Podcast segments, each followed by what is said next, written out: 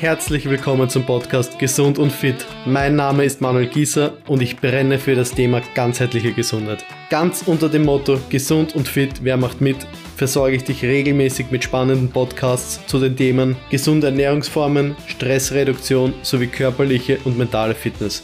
Mir ist es eine Herzensangelegenheit, dich dabei zu unterstützen, noch gesünder und fitter zu werden. Schön, dass du mit dabei bist. Los geht's.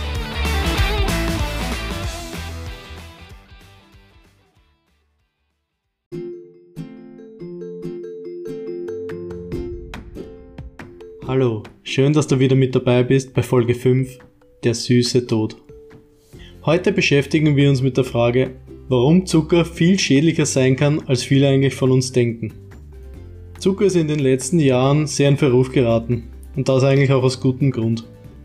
Es hat sich herausgestellt, dass es eine Vielzahl von gesundheitlichen Problemen verursachen kann. Von Fettleibigkeit und Diabetes bis hin zu Herz-Kreislauf-Erkrankungen und sogar bestimmten Krebsarten.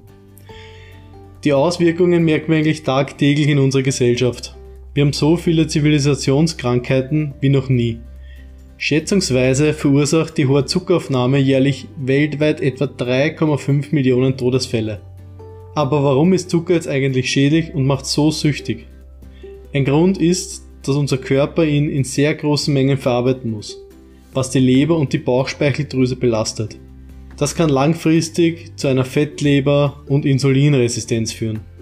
Der Zucker führt auch dazu, dass wir einen sehr starken Anstieg des Blutzuckerspiegels haben und anschließend fällt er wieder extrem ab, was zu einer Energielosigkeit und auch Heißhungerattacken führen kann. Das wiederum führt dann dazu, dass wir einfach zu viel essen und Gewicht zunehmen. Und die Gefahr von Diabetes und Herz-Kreislauf-Erkrankungen steigt natürlich auch extrem. Ein weiterer Grund, warum der Zucker so schädlich ist, ist, dass er oft in versteckter Form in unserer Nahrung vorkommt. Er ist in sehr vielen verarbeiteten Lebensmitteln enthalten, die wir täglich essen, von der Limonade und Säften bis hin zu Brot und Soßen. Das macht es dann sehr schwierig, den Zuckergehalt in unserer Ernährung im Auge zu behalten. Und ungewollt nehmen wir hohe Mengen zu uns. Deshalb ist es so wichtig, dass wir frische und unverarbeitete Lebensmittel bevorzugen. Und diese selbst kochen, anstatt Fertiggerichte zu essen. Wenn wir aber verarbeitete Lebensmittel kaufen, dann ist es ganz wichtig, dass wir uns die Zutatenliste ganz genau anschauen, damit wir den Zuckergehalt in unserer Ernährung reduzieren können. Verstehe mich jetzt nicht falsch, ich sage nicht, dass eine vollständige Vermeidung von Zucker notwendig ist, um eine gesunde Ernährung zu führen.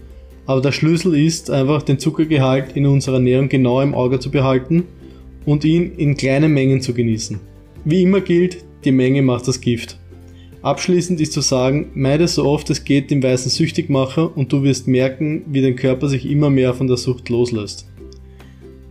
Schön, dass du mit dabei warst. Bis zum nächsten Mal.